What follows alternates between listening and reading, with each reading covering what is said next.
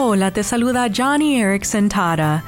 Cada vez que me siento afligida por mi discapacidad, miro a Jesús, quien soportó dolor y tristeza mayores.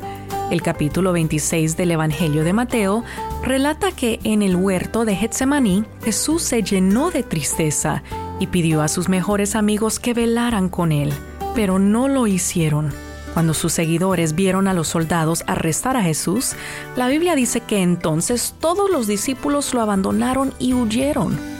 Oh amigo, amiga, Jesús no experimentó lo que es tener un compañero fiel. En las buenas y en las malas, Él entiende cuando te sientes rechazado o sin el apoyo de tus seres queridos y también promete jamás abandonarte.